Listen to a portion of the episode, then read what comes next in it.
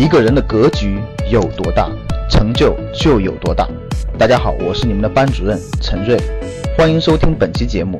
想获得节目中提到的学习资料和学习更多的课程，请加我的微信幺二五八幺六三九六八。我的微信是幺二五八幺六三九六八。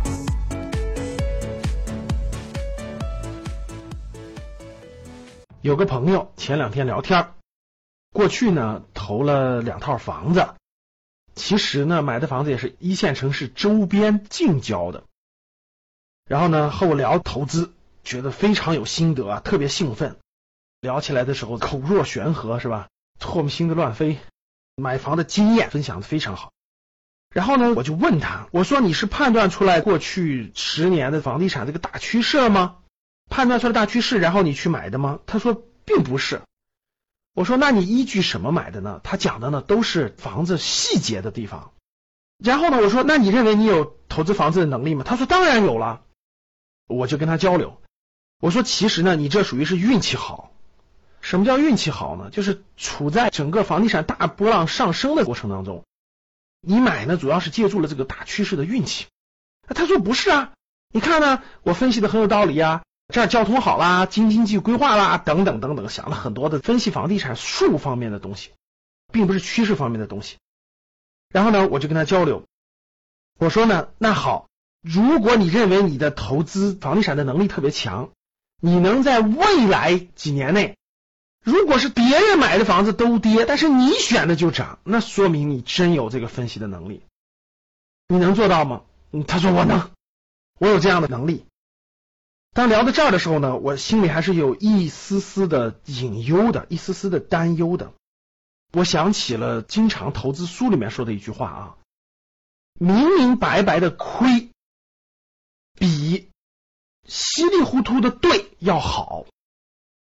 怎么解释呢？我前面几期讲过，各位，投资是靠天吃饭的，它跟大趋势、跟时机有关。如果你是稀里糊涂的，不知道什么原因的赚了钱，人嘛。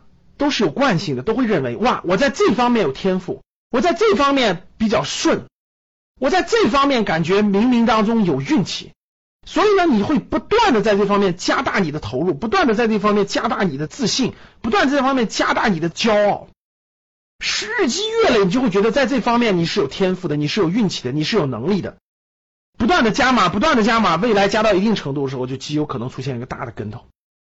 明明白白的亏呢，我认为这个是方法，然后我去做了，结果我亏了。那为什么亏呢？啊，我明白了，我大趋势判断错了，还是时机判断错了？这个房子或这个公司的具体的位置，这些细节错了，这就叫做明明白白的亏。当你知道了明明白白的亏以后呢，就说明你探明了一条路，这条路不能碰，或者这个是个错误的，放弃它，去选择对的。其实投资呢，在很大程度上都是把所有的错误都犯一遍。把所有不能走的路都封死掉，那剩下的路就是正确的路。所以很多投资的书，包括投资的大家，其实都说过这一点啊。明明白白的亏，要比稀里糊涂的赚要好得多。回过头来，我们说，我们以股票市场为例，当你在牛市当中的时候，你会发现所有的规律都是对的。什么这分析那分析，趋势分析、技术分析、指数分析，什么甘带图分析，什么蜡烛图分析，好像什么都是对的。你会觉得都是对的，在牛市当中，但是一翻转市场趋势，一翻转到熊市的时候，你会发现很多都不灵了，各种各样的都不灵了。